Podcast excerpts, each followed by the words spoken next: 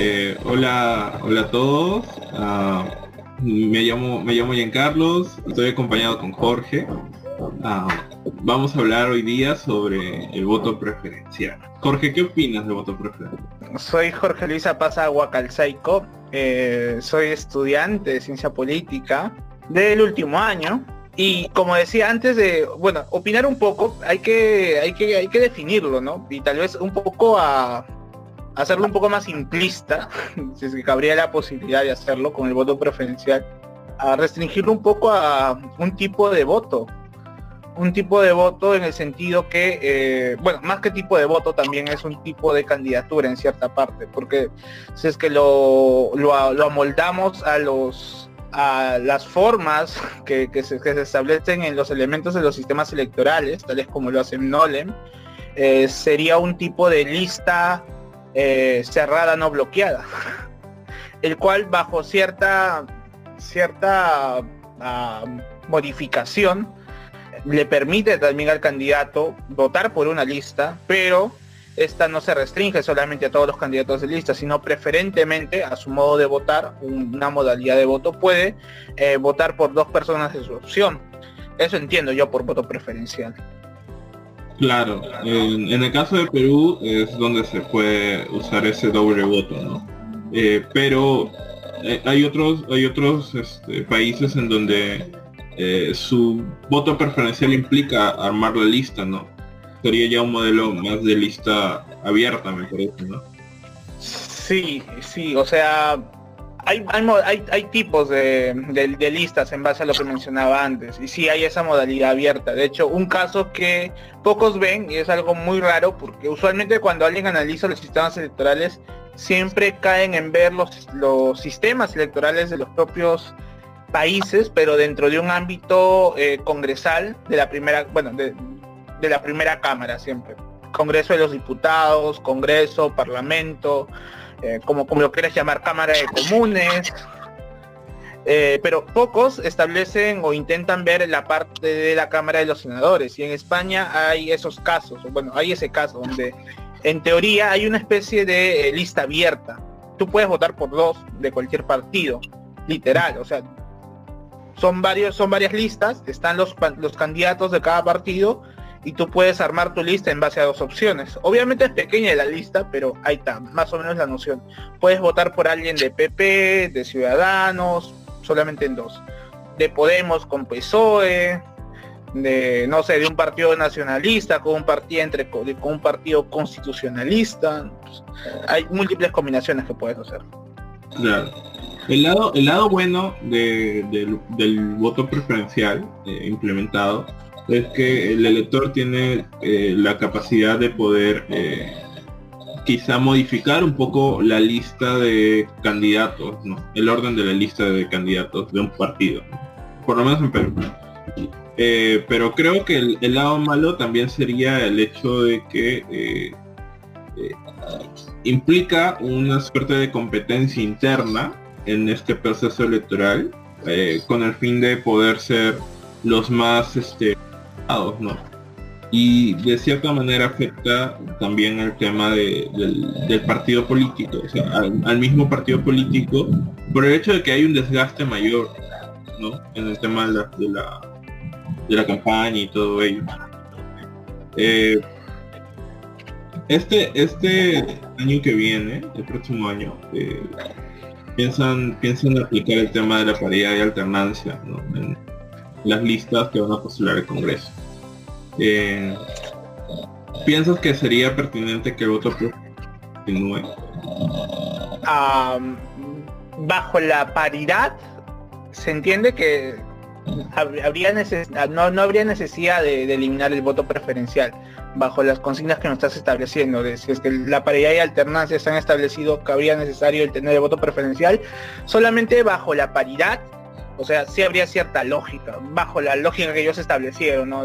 Más representación femenina, porque un, va la mitad de la población femenina es, mujer y por lo tanto debe tener eh, la mitad de la cámara, debe ser de representación, de representación femenina. O sea, bajo esa lógica ya se entiende. No, no, no voy a, no, no voy a dar ningún comentario sobre eso, pero eh, si es que lo estableces con el, con el tema de la, alternancia, eh, el tema de la alternancia y el voto preferencial no tendrían sentido alguno los dos, porque la alternancia implica alternar las listas.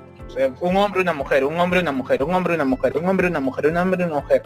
¿Y que cabría algún sentido el establecer este mecanismo sabiendo que el elector puede cambiar esa, ese, ese orden? porque tú estableces al final el, voto que tú quieres dar a determinada persona de la lista, independientemente que sea mujer u hombre. Ahora, eh, esta, este, este, esta, esta cuestión sí cabría mejor en los temas de las elecciones distritales o provinciales, regionales, porque ahí no hay voto preferencial. Y ahí eh, los partidos que tienen seis escaños en una lista de, de 12 o sea, los seis primeros entran, los, siempre los seis primeros. Y ahí sí se podría entender una lógica de, alternancia, porque un hombre, una mujer, un hombre, una mujer, un hombre, una mujer, o un mujer o hombre, como quieras.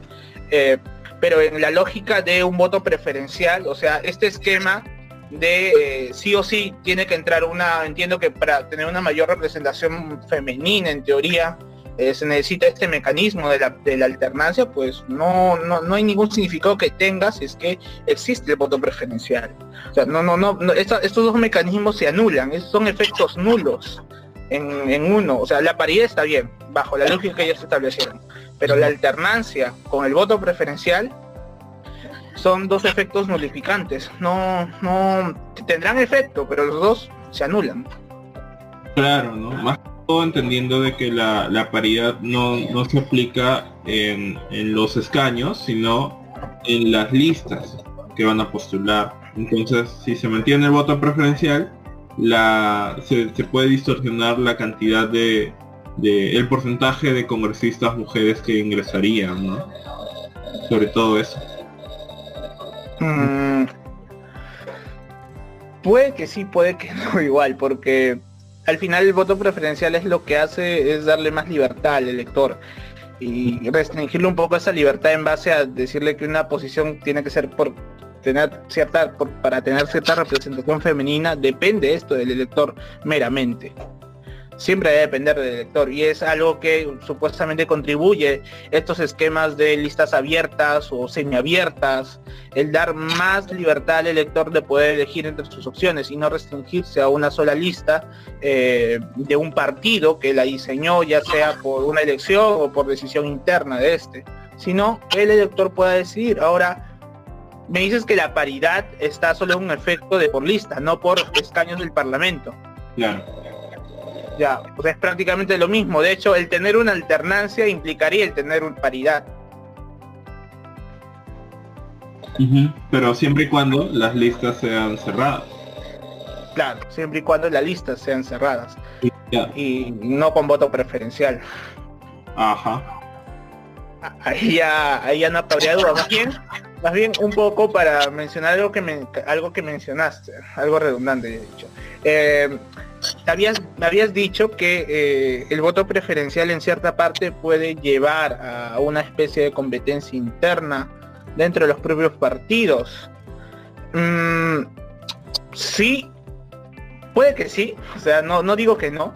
Ah, se ve, empíricamente podrías, podrías mostrarlo, está ahí. De hecho, creo que si es que te das cuenta en todas las campañas congresales que hay elecciones generales, siempre se ve esta especie incluso de medio alianza entre dos personas, ¿no? Vota por el 36 y al costado marca el 42.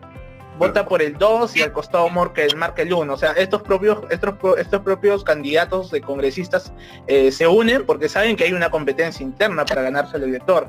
Y ya, da cuestión de cada candidato congresista el poder tener cierta cantidad de voto de, de voto preferencial. O sea, sí se ve internamente el que hay que genera cierta competencia, o sea, pero comprobar que sea esta tan significativa, porque si hay competencia, ahora, ¿qué produce esta competencia?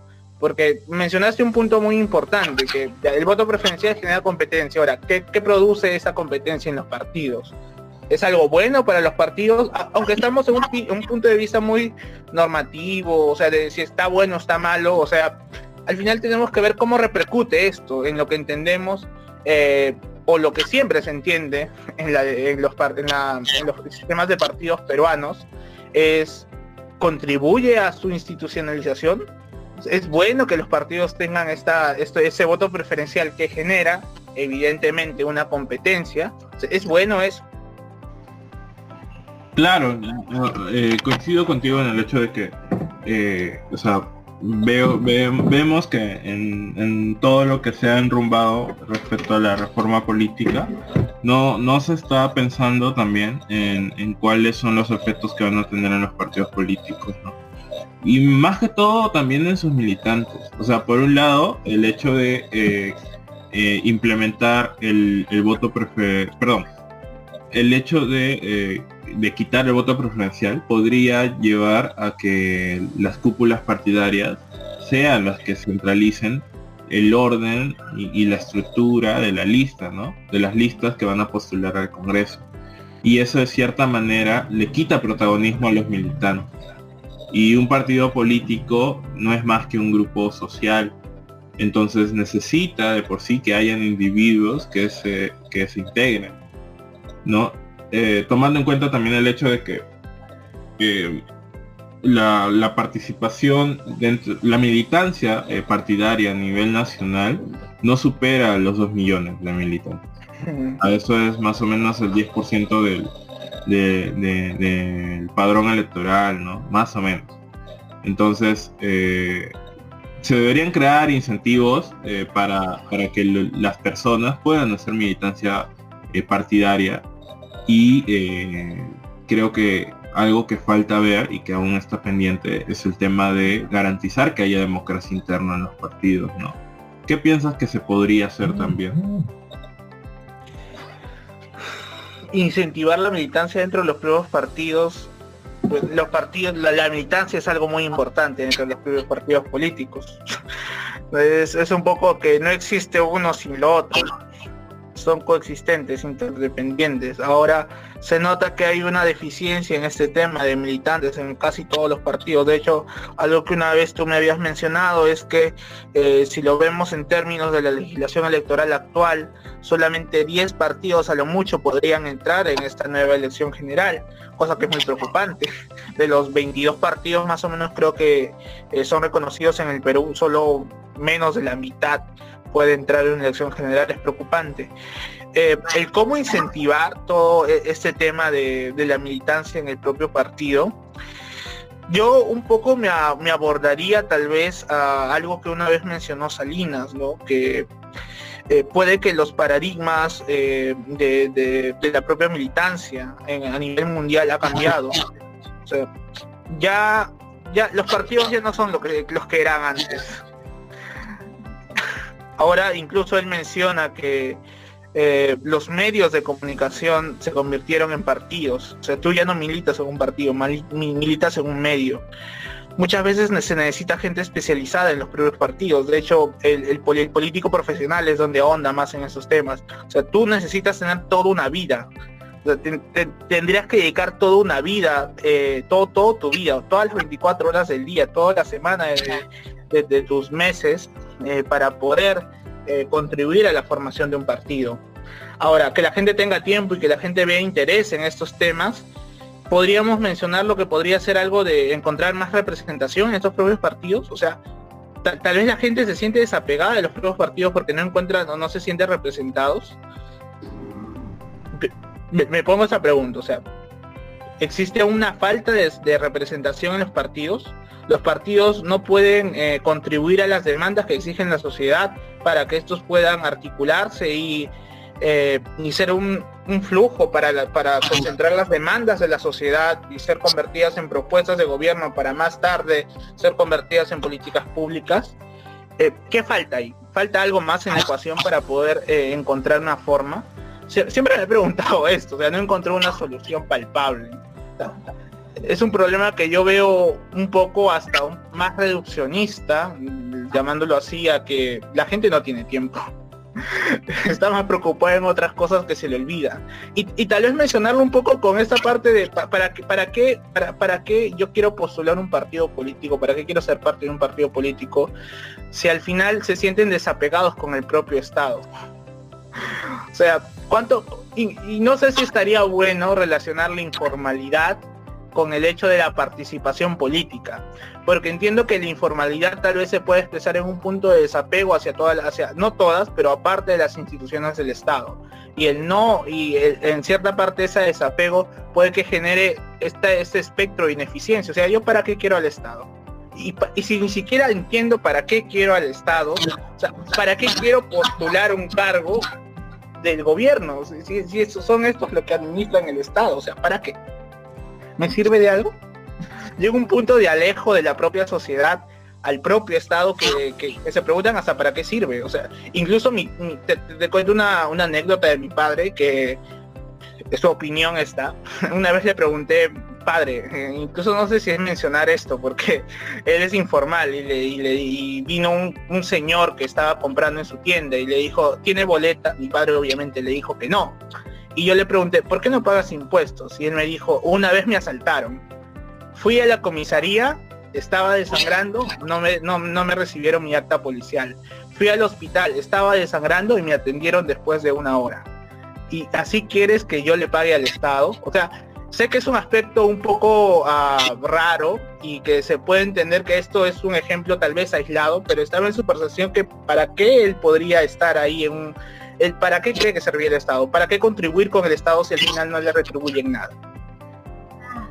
Claro, ¿no? Por un lado está el hecho de que, eh, bueno, Carlos Menéndez mencionaba que, el peruano tiene un ethos eh, social antiestado, ¿no? sobre todo por el tema de la informalidad, que en nuestro país es muy característico y muy predominante. Pero también está el hecho de que eh, eh, la militancia partidaria eh, tiene mucho que ver con incentivos que, promuevan la carrera política. ¿no? Carrera política ajena a la burocracia y, que implique la formación de cuadros. ¿no? Para eso se necesita financiamiento. Y el problema es que, bueno, a nivel de país estamos gastando muy poco para, para financiar a los partidos en temas académicos, ¿no? Y sobre todo también el hecho de que ah, mm, la mayoría de partidos han actuado como vientes de alquiler, ¿no? Partidos cascarones que finalmente representan intereses que ninguno sabe ah, exactamente de quién, de quiénes son. Ah, también está el hecho eh, de, lo que mencionaste, ¿no? La, falta de, eh, de reciprocidad respecto a los servicios que debería brindar al Estado eh, sobre los impuestos que los ciudadanos dan. Esta, esta suerte de ausencia del Estado en ejecutar de manera correcta sus y eficiente sus eh, funciones básicas eh, también ocasiona que los ciudadanos dejen de, de, plantearse como una necesidad el pagar sus impuestos, ¿no? Y comiencen a renegar de la idea del Estado. ¿no? Esto también deriva obviamente, o sea, si bien que no, si bien a todos no les ha ocurrido esto, va a derivar en una suerte de impulso eh, general o mayoritario a eh, deslindar con el Estado. ¿no? Algo que, que, que, puede, que ha derivado también en, por ejemplo, el hecho de no exigir al Estado que haya mejor calidad de educación, sino eh, optar por ir a la educación privada, eh, pero que, tenga un costo que pueda asumir el, informal, ¿no? Entonces vemos colegios que literalmente son casas y que cobran una pensión más o menos baja, en donde eh, el padre de familia decidió llevar a su hijo porque renegaba de la educación pública, pero no exigía mejor calidad, sino que decidió separarse del Estado. Lo mismo ocurre con la, salud, ¿no? Vemos por un lado que hay hospitales públicos que están mal, extremadamente mal, eh, no tienen implementos, el personal no está todas las horas y todo ello. Eh, pero prefieren irse a un policlínico de eh, segunda calidad, donde el precio es menor o deciden ir a un policlínico eh, subvencionado por, por, la iglesia o por otra organización externa eh, con el fin de no caer tampoco en, en el Estado, ¿no? No echarle la culpa al Estado, pero sí renegar de él, ¿no? Y optar por algo, por algo que, eh, entre comillas, le funciona, ¿no? Que es una suerte de sector privado informal que se acople a mis necesidades y a mis intereses. ¿No? Este. Eso, eso obviamente que va a derivar en una suerte de abstinencia respecto a discutir los temas públicos. ¿No? Eh, y esta abstinencia que se ha mantenido por muy buen tiempo ha derivado en que ahora en una situación tan catastrófica nos demos cuenta de que todo lo que lo que hemos omitido de exigir eh, ahora ahora sí lo necesitamos, ¿no? Por ejemplo, salud, el tema de educación, que si en algún momento se hubiera protestado como en otros lugares y exigido de que se asuma, que el Estado asuma mayor dirección en ello, las cosas posiblemente hubieran estado mejor. Posiblemente, ¿no? Posiblemente. Posible. Eh, también deriva en el hecho de que eh, esa misma falta de involucramiento político se ha vuelto uno de los de las causas por las cuales todo ha derivado eh, en esto, ¿no? O sea, se ha vuelto una suerte de círculo vicioso. Yo dejo, yo dejo de protestar, yo dejo de exigir, pero también dejo de participar políticamente y me quedo en una situación de uh, anomía, ¿no? En donde no hago nada, inercia, en donde no hago nada solamente veo que las cosas ocurren, veo que las cosas están mal, critico, pero no, no actúo. ¿No? ¿Cómo crees que podríamos salir de esta suerte de círculo vicioso de, inacción política? ¿No? Mira, mira, mira, de, primera te, digo algo, igual no salimos del tema. Sí, ya no pero para contestar tu pregunta un poco, porque ya, o sea, el voto preferencial y llegar a este punto de anomía del Estado, inacción, Dios mío, ya. Paso. ¿Cómo podríamos salir de esta situación? Complicada pregunta, tal vez la pregunta eh, más filosófica del mundo, ¿no? ¿Cómo si salimos de esta situación? Creo que requiere un poco llevar un poco las causas, ¿no? Y al final creo que tú mencionaste un poco, y creo que es algo que una vez nosotros habíamos leído en algún momento sobre la gobernabilidad y la propia eficacia del Estado. O sea, el, ciudadano común ve que el Estado no es eficaz y no lo culpo. O sea, incluso en un tiempo de, donde no hay pandemia, o sea, igual el sistema de salud estaba colapsado. Tal vez no tengo las cifras, pero esa es la percepción general. El problema es que en esta parte de, ver cómo la sociedad entiende el Estado, entiende su eficiencia, siempre está la parte de la percepción. Entonces, si es que el ciudadano percibe que, que el Estado es ineficiente, pues, ¿para qué? ¿Para qué yo voy a esforzarme por algo, no? Igual también entramos en una postura muy dicotómico, reduccionista de eh, si no dices nada eres parte del problema. Lo acepto, o sea, sí, o sea, me quejo mucho pero no hago nada. ¿Cuál es el punto de hacer esto? Me quejo, te critico, pero no doy soluciones. Está bien.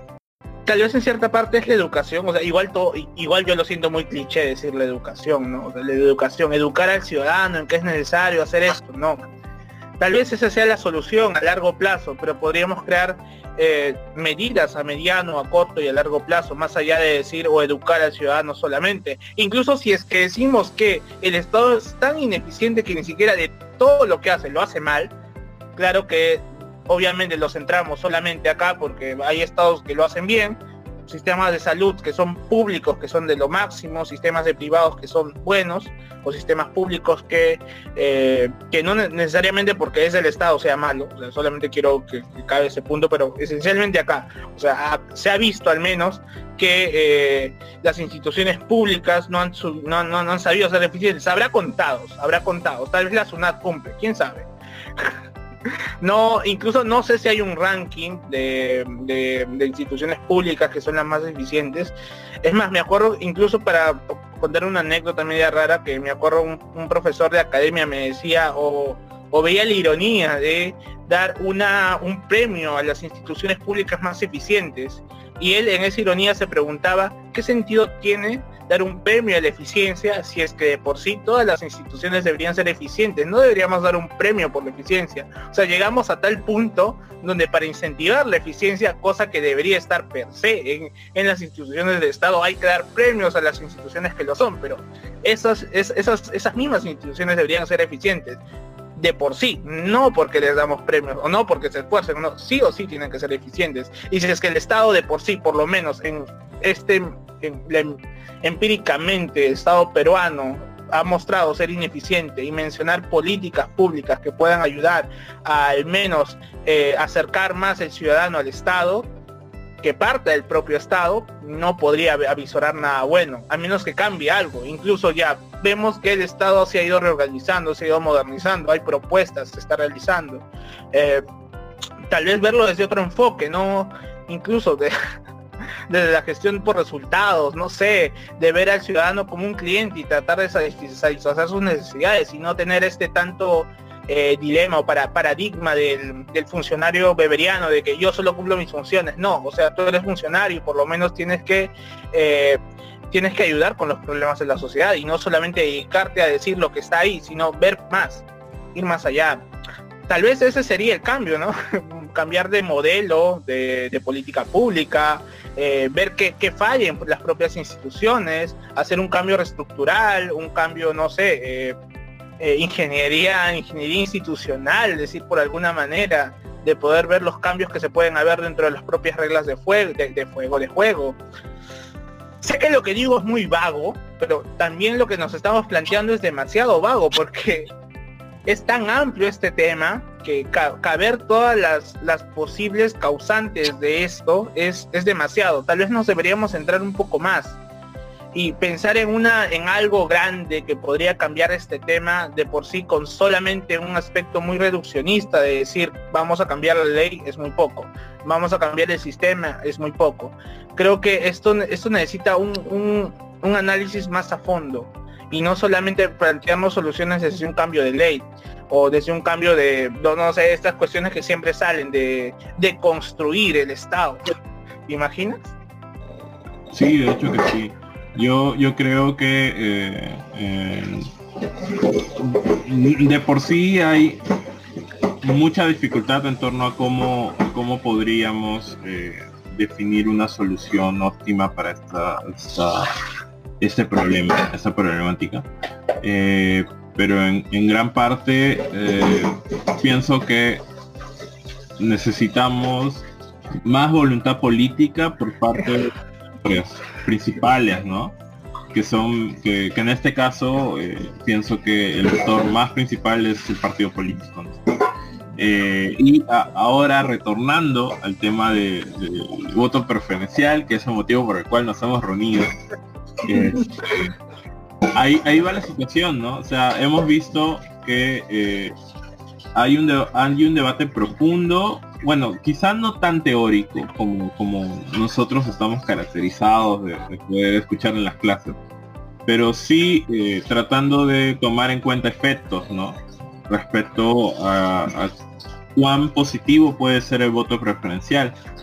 Y creo que hemos concluido que no se puede hablar de reformas por trazos, sino tiene que haber una reforma integral, ¿no? Entendiendo de que al quitar o al, mantener el voto preferencial se está eh, se está interviniendo o se está influenciando en el resto de elementos del sistema electoral no y también en la misma dinámica de este, acción que tiene un partido político entonces ah, creo que eh, podríamos volver a mencionar, ¿no? Si en realidad eh, eh, este debate en torno al voto preferencial y la paridad y alternancia eh, va a tener efectos reales para las siguientes elecciones, ¿no? ¿Tú piensas que, posiblemente, o sea, que haya en realidad un efecto positivo en el sentido de que los candidatos que participen en las elecciones sean eh, los que los militantes quisieron ¿O crees que aún hay una suerte, o sea, que se aplique en realidad la ley de Mitchell, ¿no? la ley de hierro de Mitchell, si termina derivando en lo que las cúpulas partidarias quieran? Em, a ver, a ver, un poco, a ver. Mm, entiendo que las reformas que se han integrado, al menos de las que me hablas, la paridad de alternancia, tienen una lógica ya de dar más representación femenina a esta infrarrepresentación que ha dado. Y también mencionas la ley de Mitchell, que eh, ciertamente al final se va a que las cúpulas partidarias lo decían todo. Bueno, al menos la candidatura. Em, el voto preferencial, o sea, surgió por eso. Eh, justamente, es algo muy raro, y tal vez me voy a extender un poco en este tema, porque estaba leyendo bastante sobre este tema del voto preferencial, porque en parte iba mi tesis. Y bueno, habían dos por lo menos, uno, dos artículos en los cuales me he guiado, uno que era el de Tanaka y otro que era el de uno de los eh, magistrados del Jurado Nacional de Elecciones, no me acuerdo la nomenclatura exacta, eh, uno de los cinco, no sé si te acuerdas cómo se le llamaba al miembro, un miembro del Pleno del Jurado Nacional de Elecciones, que mencionaba en un artículo cómo se hizo el voto preferencial, o bueno, cómo surgió en el Perú. Y uno de ellos mencionaba que este voto preferencial se había hecho eh, de una forma para que las oligarquías partidarias no pudieran incidir en, la, en cómo los ciudadanos puedan votar porque el tener unas listas conformadas netamente bloqueadas y aseguradas por, los propios partidos, por las, por las oligarquías de estos partidos, iba a darle eh, menos libertad al elector de poder elegir quiénes son sus candidatos, más que nada si es un tema de representación como es el Congreso. Y es algo muy raro. Y ahí va la cuestión un poco más teórica que quiero abordar. Al final hay, hay una parte que habla de Stein Rockan, donde menciona que si bien una parte muy importante de la ingeniería electoral es que eh, las reglas de juego podrían afectar a los partidos políticos de cierta manera, los que al final cambian esas reglas de juego son los propios partidos políticos. Y ojo que también lo menciona Nolan, que no, en una forma de eh, añadir una cierta, eh, no, no criticando, pero sí una cierta tingencia, que esta, este, estas investigaciones que hizo Steve solo se centraba en un ámbito de las democracias de Europa, de los años casi 50 y 80, más o menos no me acuerdo exactamente, donde eh, acá sí se podía decir que en una democracia, entre comillas, plena, los partidos políticos decidían o incidían eh, en cómo iban a hacer estas reglas de juego, el sistema electoral. Pero en América Latina es un caso contrario, o sea, no tenemos democracias plenas. Y ahí es donde ve el punto, que es muy raro que los partidos no fueron los que aprobaron o los que... Eh, tuvieron la idea brillante de, institucionalizar, entre comillas, institucionalizar el voto preferencial, sino que fue eh, la Junta Militar de Morales Bermúdez en las elecciones del Congreso Constituyente del Congreso Democrático. No, me acuerdo la, nomenclatura exactamente, tú sabrás más que yo de esas cosas. Eh, donde para la elección de los, creo que eran 100, 100 congresistas, 100 asambleístas, eh, para la para la reforma o para tener un nuevo, un nuevo, una nueva constitución, eh, se aplicó la circunscripción única con voto preferencial. Ellos fueron los que, bueno, el gobierno de Morales Bermúdez, a la aprobación de estas directivas para esta elección, ideó este voto preferencial con la eh, excusa, llamarlo excusa entre comillas de nuevo, eh, para que los partidos políticos no tengan incidencia. O sea, ese es este factor medio clave que me parece algo curioso, que los partidos políticos no diseñaron esto. Porque obviamente no les convenía, a mi entender. O sea, que las propias cúpulas partidarias decidan que ellas no van a ser las que deciden, pues es un poco ilógico pensar que ellos estarían eh, menoscabando su poder. Ahora, se entiende que esto no lo hicieron los partidos, lo hicieron la propia punta militar, que más tarde que llegó un punto donde se institucionalizó en el gobierno de Belaúnde Terry por las elecciones del 85, si no me equivoco, donde ahí recién se aplicaron, se aplicó el voto preferencial. Y justamente con la misma razón que yo te decía, de, evitar que las cúpulas partidarias puedan tener más, eh, más control sobre la elección de los congresistas. Ahora, con este, con la cifra partidora se podría garantizar eso, sí, se puede garantizar eso. Con las nuevas reformas que se han aplicado, ¿podrían menoscabar esto? ¿No? El, el, elemento más fundamental para la elección de los congresistas actualmente en el Perú es la cifra repartidora. no hay más, es el elemento más fundamental. Por más que le metas eh, alternancia, paridad, eh, la cosa no va a cambiar. Solo va a cambiar la disposición en orden, pero ni siquiera tú lees el orden de la lista. A ti no te interesa si Juancito, si Rosa, si María están en el tercer y el quinto lugar. O sea, te, interesa el nombre. O sea, ahí va la, la razón por qué tenemos el voto preferencial. Es un voto de cierta manera personalista. Tú votas por Juancita, no, no por ser el número 3 tú votas por Juancita por, no, no por ser el número 4, ni por ser el último de la lista, ni por tener un número primo, un número par, un número impar dentro de la propia configuración de la propia lista. Tú votas por la persona. Ahora tal vez incluso puede que digamos, no, pero tal vez es una cuestión de suerte, que, que votan, tal vez es por suerte.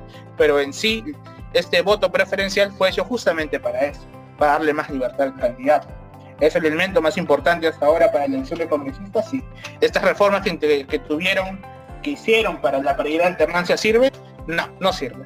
Es más, incluso he leído algunos artículos que mencionaban que ah, ah, este voto preferencial ha tenido más repercusión a la hora de elegir mujeres. O sea, incluso con esta fórmula que tenemos, ha habido un poco más de representación femenina dentro del Parlamento, porque al final está en cuestión del propio votante el elegir quién cree que le podría representar no decir que porque es mujer porque yo sea mujer voto porque ser mujer. Sé que es un poco ilógico y tal vez estoy exagerando, pero es una idea que lo estoy acá eh, ironizando. Claro, claro, de hecho que sí, ¿no? Eh, más, parece que eh, se creó el, voto preferencial por las mismas características de nuestra cultura política, ¿no? Que se caracterizan por ser porque somos muy caudillistas, Y muy personalistas al momento de, ver eh, opciones políticas. Y creo que eso también se evidencia, por ejemplo, al momento en que eh, la, en la forma en que se han ido desarrollando algunos partidos políticos, ¿no? Llámese Fuerza Popular, llámese Alianza para el Progreso, Que este, suelen llevar las iniciales de los eh, candidatos o, o, de los presidentes fundadores, ¿no? Eh, es, algo, es algo muy complicado en realidad. Y eh, de manera, eh, creo que también coincido contigo en el hecho de que posiblemente la paridad de alternancia no va a funcionar eh, si es que se mantiene también la lógica del voto preferencial, ¿no? O sea, al, momento de quitársele ese voto, obviamente corremos el riesgo de que las cúpulas puedan ser las que definan todo y sinceramente así como así a lo largo de estos últimos años el nivel de confianza en las instituciones ha sido bajo y al tener este candidatos que en algún momento en que se apruebe en que se apruebe la eliminación del voto preferencial vamos a pensar que son candidatos impuestos quizá por favores o políticos ese va a ser un momento en el que el nivel de desconfianza a las instituciones aumentará. ¿no? Y quizá el voto preferencial hasta ahora ha actuado como una suerte de amortiguamiento para decir, hey, eh, presidente del partido X, eh, yo me estoy oponiendo a tu, al orden que tú has impuesto, pero porque yo quiero que tal persona que está en el, número 15 sea el número uno. Eh, de esa manera, por lo menos veo que hay una suerte de crítica a, la estructura de los partidos, ¿no? Pero eh, también hay una suerte de libertad del... Ahora, eh, también está el tema de reflexionar respecto a la representación. En realidad me representa alguien que tenga mis, las mismas habilidades las mismas características biológicas, las mismas características biológicas o, o étnicas, o en realidad me, debe representar a alguien que comparta las mismas opiniones políticas que yo. ¿no? Es algo que este, también se debe discutir próximamente y que creo que vamos a tener que discutirlo en algún momento. De hecho creo que creo que tienes mucha razón en ese tema de ver un poco qué es la representación, ¿no? Y cuestionarnos un poco ese dilema que ha ido generando un poco estas nuevas tendencias que han sido generado. Y creo que creo que va a ser posible tener esos debates muy pronto, porque algo que yo sí me percato mucho de todo este esta situación media rara que existe en Perú, que de, cierta manera parece un poco más antipartidos, cabe decir no que odian a los partidos, sino que las estructuras o dinámicas que se han ejercido en el Perú eh, contribuyen un poco más a no darle más preponderancia a los propios partidos, sino a los a a los electores. Y al final creo que todas estas, incluso estas nuevas reformas que se han aprobado, no han sido propuestas de los propios partidos. Y quiero recalcar de nuevo esto. O sea, todo lo que tenemos, o todo lo que ha surgido a lo largo de estos, de estos momentos, de, lo que tenemos actualmente, creo que no ha sido fruto de los propios partidos, sino que creo que ha sido fruto de las propias invenciones de eh, entes ajenos a los propios partidos. ¿Quiénes fueron los que propusieron todas estas reformas, Giancarlo? ¿Te acuerdas? Mm, me parece que inicialmente lo hicieron colectivos eh, feministas, ¿no? Por ejemplo, el Centro Floratistán, eh, y que luego de ello fue respaldado por ah, algunos líderes de opinión. Al final, eh, creo, pienso yo que los medios de comunicación han tenido una influencia considerable en eh, volver este tema un tema de interés nacional. Al final los partidos han perdido la relevancia suficiente para poner temas en la agenda pública los propios medios son los que han, tenido que llevar estos temas a colación dentro del debate, del debate de la agenda política en el propio Congreso. Es más, hasta creo que había una, hay, aparte de estas nuevas reformas que se han surgido sobre la paridad de alternancia, todo este nuevo, este nuevo rediseño estructural que va, que va, que va a tener, o más bien que ya tiene el Perú con respecto a la reforma electoral, eh, fue propuesto por los primeros partidos, ahí va mi pregunta, ¿no fueron propuestos por la mayoría de academicistas? Fernando Tuesta, ¿o quién más? Claro, Fernando Tuesta, eh, también, también lo han propuesto Tanaka, ¿no? Hasta se armó una suerte de comisión para que eh, proponga una reforma política integral. claro, Claro, exacto, exacto. O sea, hemos, hemos llegado a un punto donde los partidos no son los que deciden su propio destino. O sea, son los agentes externos a estos partidos los que al final y al, final van a tener que decir, bueno, no decir, pero sí proponer a estos propios partidos unos cambios de regla de juego que son a veces hasta exagerados para que los propios partidos puedan acoplarse y se ve hasta el momento. O sea, tenemos 10 partidos que son las que hasta el momento cumplen con las reformas que se han, eh, que se han planteado, cumplen con los requisitos mínimos para entrar a una elección general. El resto no.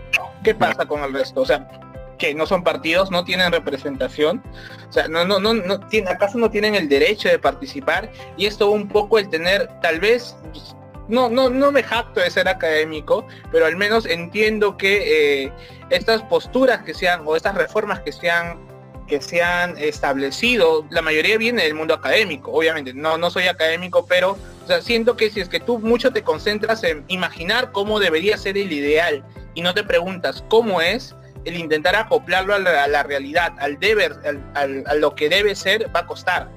Y en ese transcurso de tiempo, eh, el, que se acople eh, va a ser muy duro y, va a tener poca aceptación. O sea, ¿qué vamos a tener al final? Lo que tenemos ahora, discordancias, gente, al final de los propios partidos se dieron cuenta y al final lo que van a hacer, creo, hasta el momento, lo que tienen pensado hacer es tirarse algunas cosas, o hasta algunos ya han tirado la toalla, creo que ni siquiera lo van a hacer, pero se va a armar toda una chanfaina tenemos un punto donde no hemos dialogado con los propios partidos y preguntarles, porque al final algo que es innegable en toda democracia hasta el momento es que los partidos son una pieza clave del, del propio sistema político. O sea, no se concibe una democracia sin partidos. Se podría concebir en América Latina que existen partidos vientres y alquiler, pero partidos y al fin y al cabo. Hasta ahora no se ha eh, no se ha ideado otra forma en cómo poder sostener la democracia sin un sistema de partidos. Son, son, puntos, son, son puntos que no se pueden, eh, no pueden estar separados y tienen que estar en constante, en, constante interdependencia. Son eh, simbióticos, están en un ecosistema que de acuerdo a cómo, a, cómo están las reglas de juego, a cómo están las propias instituciones, a cómo es el clima político, estos pueden resultar en algo muy no, no apocalíptico, pero poco conveniente para, para el propio sistema democrático. Sí, exactamente, ¿no? Eh, creo que por ello, eh, bueno, aún hay cosas pendientes por ver en este debate, aún hay cosas que debemos reflexionar mucho más, porque eh, hemos visto que hasta la, parece que en la, en la opinión pública o en la presión de los medios de comunicación y, de los académicos, está esta, esta idea de reducir la cantidad de opciones políticas, como si fuera una suerte de virtud en nuestro sistema político, a la que deberíamos llegar, ¿no? el tener menos opciones y eh, que en base a esa menor cantidad de opciones los electores pudieran elegir. Ah, y de cierta manera atacar la atomización no, no creo que deberíamos caer en criterios valorativos respecto a si es positiva o negativa o buena o mala, pero eh, creo que lo más oportuno sería discutir si en realidad esta suerte de reducción de opciones políticas eh, favorecerá la representación, ¿no? favorecerá el nivel de conexión que hay entre los electores y los elegidos o simplemente es una suerte de eh, maquillada a un problema más estructural. Y creo que eh, aún hay, ah, esto lo podríamos debatir en una siguiente eh, reunión. Me ha parecido muy fructífera la reunión de hoy. No sé si tienes algunos comentarios finales, Jorge. Mm, no mucho, solo mencionar que sí me ha parecido interesante todo lo que hemos desembocado al final. Claro que nos hemos dado cuenta que abarcar una cosa al final terminaríamos en otro tema, tal como lo hemos hecho al principio. Y nos hemos desbordado bastante. Al final llevar un poco unas causas teóricas de esto causa esto, esto causa el otro, llegaremos a un debate sin fin y sin nada en concreto. Creo que lo hemos visto actualmente. Tal vez centrarnos un poco más cosas que estamos haciendo, podríamos ver más cosas. Y es algo que sí eh, quisiera yo en la próxima, la próxima reunión que tengamos, intervención, eh, hablar un poco más a fondo de esto, porque cada tema es un mundo. En realidad, hablar del voto preferencial y hablar del tema de la representación son cosas que no cabría eh, una, una, sesión sola para hablar. Son, son varias cosas. Y sí, y sí agradezco eh, el tiempo que, que, has estado acá conversando con, conmigo, hablando sobre este tema y a esperar a la siguiente nomás.